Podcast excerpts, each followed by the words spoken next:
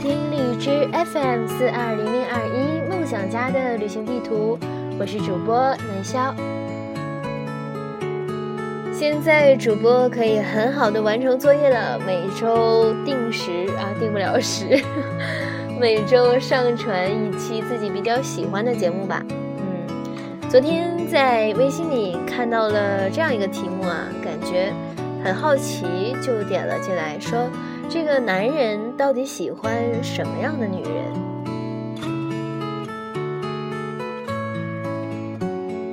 在这一阵子吧，都是口碑爆好、票房爆炸的《疯狂动物城》已经上映了三个多星期了，不知道大家是否还在被网红树懒君那跨越一个世纪的蜜汁大笑刷着屏？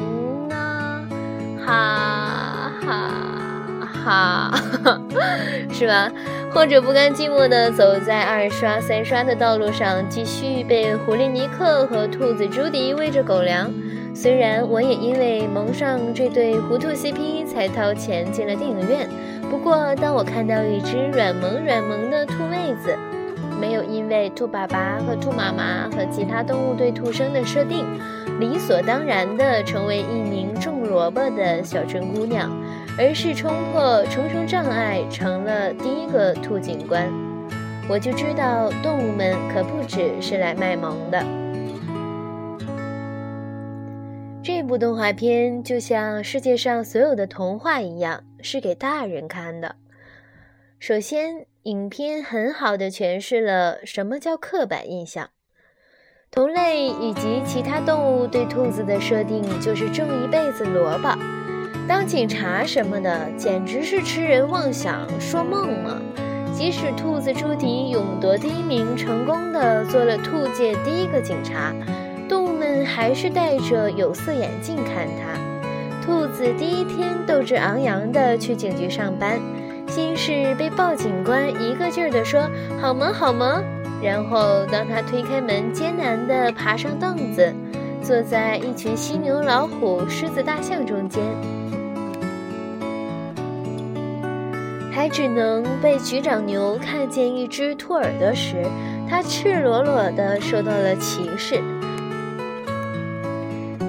其他动物都被派去调查失踪案，而他却被安排去当交警，开违规停车罚单。此后不止一次，兔子被长官、被狐狸、被父母，甚至各种路数的动物说着：“兔子就是兔子嘛。”他作为警察的能力一次次的被忽略，那他们眼中的兔子该是什么样呢？软萌、胆小、傻白甜，还有狐狸尼克生来就被看成是蔫坏狡诈的代名词。当我们把兔子换成女人，是不是就会变成这样？你是姑娘，你就应该温柔体贴顺从，你就应该包揽家务依附男人。以往迪士尼的动画片大多数在灌输这样的思想：女孩子们只要做个纯良无害的小公主就可以了，自然会有王子来救你、来疼你。可是这部动画片却在说：让那些刻板印象见鬼去吧！每个人的人生都没有理所当然的生来注定，所有的命运都可以被掌握在自己的手中。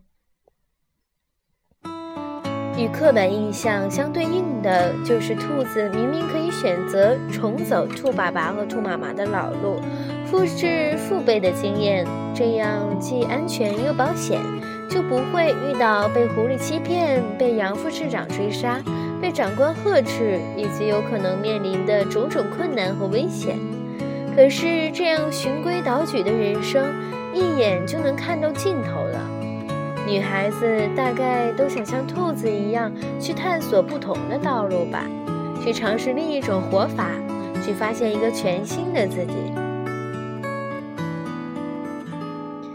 所以这部动画借兔子的故事告诉我们，每个人都可以充满无限的可能性。人生的乐趣就在于下一秒的未知，不断的自我突破，才能遇见更精彩的下一幕。说到这个未知的下一秒啊，其实还是蛮赞同的。以前的时候特别不喜欢做那种白领算是每天对着电脑，然后在做文件、做文件、做文件，然后感觉二十岁的时候就可以看到自己退休时大概是什么样子，真的有点像在混日子似的。嗯，我现在正在看。